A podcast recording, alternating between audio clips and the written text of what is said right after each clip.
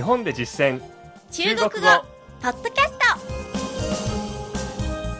トこの番組は CRI 中国国際放送局がお送りします。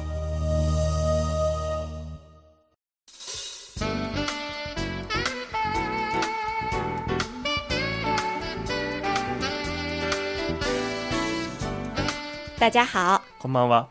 日本で実践中国語第31課ですご案内は私超いい関東。梅田健です。この講座では日本で出会う中国人との会話を目標に学んでいきます。今月は日本で暮らし始める中国人をテーマに学習しています。前回は今月の内容をまとめて振り返りました。今回は応用も交えた総合復習としてゴミの捨て方をテーマにお送りします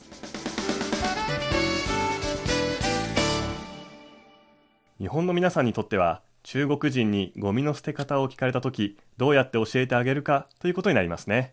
では早速本文を聞いてください。張さんがゴミ捨ての方法を尋ねる中国人役。私がそれに答える日本人の役です。请问垃圾怎么处理？只要把可燃垃圾和不可燃垃圾分开就可以了。每周一和周四可以扔可燃垃圾。如果被褥不想要了怎么办每个月有一天是大件垃圾回收日，日语写成粗大垃圾，需要去超市或者便利店买粗大垃圾贴纸。垃圾的体积越小越好。知道了では今の文章を日本語で聞いてみましょすみませんゴミはどのように捨てればいいですか？う。燃えるゴミと燃えないゴミを分別すればいいです。燃えるゴミは毎週月曜日と木曜日に捨てられます。もし布団がいらないならどうすればいいですか？月に1回大きなゴミの回収日があります。日本語では粗大ゴミと書きます。スーパーあるいはコンビニで粗大ゴミシールを買う必要があります。ゴミはできるだけ小さくしてください。わかりました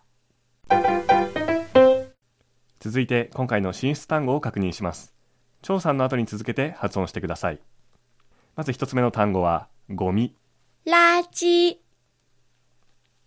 垃圾処理、片付ける。处理处理燃やせる。可燃可燃可は可以の可。何々ができるってことですね。燃は燃える。なので、可燃が燃やせるです。したがって、燃えるゴミは可燃垃圾。日本語の可燃ゴミと同じ書き方をします。逆に、燃やせないはどう言います？それは不可燃。うん。頭に否定の不、不をつけて不可燃と書き不可燃ですね。そうですね。はい。なので、不可燃垃圾もありましたね。はい文章の中で。次に分ける、分別する。分開分開捨てる、扔扔ゴミを捨てるは扔垃圾になります。布団、被褥被褥どうする、どうしよ怎么办？怎么办？う。粗大ゴミ、大件垃圾。大件垃圾。回収、リサイクル。回收。回收。体積、体积体积スーパ超市。超市。ー、コンビニ、便利店。便利店。シール、贴纸。贴紙わかる、知る。知道。知道。今回の進出単語は以上です。それではもう一度本文を聞いてください。今度は日本語訳に続けてゆっくりと読み上げます。皆さんも後に続いて練習してみてくださいね。すみません。ゴミはどのように捨てればいいですか？请问垃圾怎么处理？请问垃圾怎么处理？燃えるゴミと燃えないゴミを分別すればいいです。只要把可燃垃圾和不可燃垃圾分开就可以了。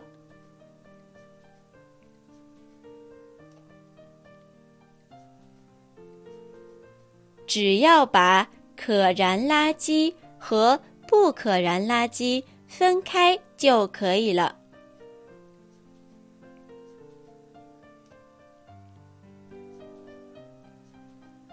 燃えるゴミは毎週月曜日と木曜日に捨てられます。每周一和周四可以扔可燃垃圾。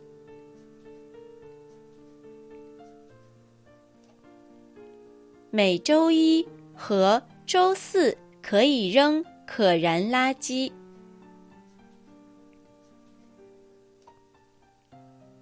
もし布団がいらないならどうすればいいですか？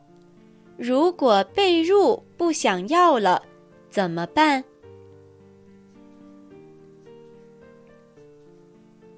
如果被褥不想要了，怎么办？月に1回大きなゴミの回収日があります。每个月有一天是大件垃圾回收日。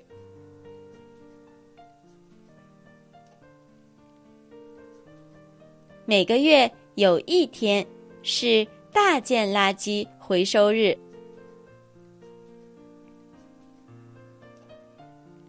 日本語では粗大ゴミと書きます。日语写成粗大垃圾。日语写成粗大垃圾。スーパーあるいはコンビニで粗大ゴミシールを買う必要があります。需要去超市或者便利店买粗大垃圾贴纸。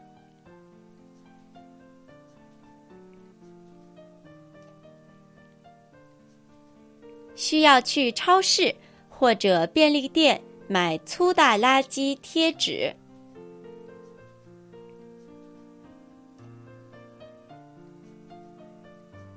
ゴミはできるだけ小さくしてください。垃圾的体积越小越好。垃圾的体积越小越好。わかりました。知道了。知道了。ではここで街角中国語のコーナーです。中国でタクシーに乗ると耳にすることがあるかもしれません。車のカーナビの音声です。お聞きください。请注意变换车道，車線を変更してください。右转，进入主路，右側へ曲がり、本堂にお入りください。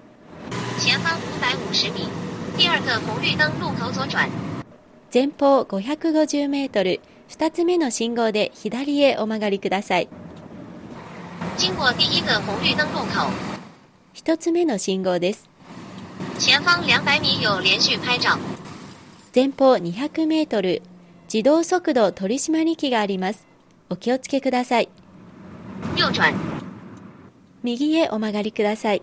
前方两百五十米到达目的地附近，前方250メートル、目的地周辺です。到達目的地附近，導航結束。目的地周辺に着きました。道案内を終了します。今日の授業はここまでです。次回の日本で実践中国語は中国人が日本で暮らすテーマの後編に入ります。後編の1回目は銀行での口座開設です。どうぞお楽しみに。それではまた、シャツジェン。再见。CRI 中国国際放送局の語学番組をお聞きいただきありがとうございます。レッスンの本文やポイントは CRI のホームページでご覧いただけます。詳しくは CRI 日本語で検索してください。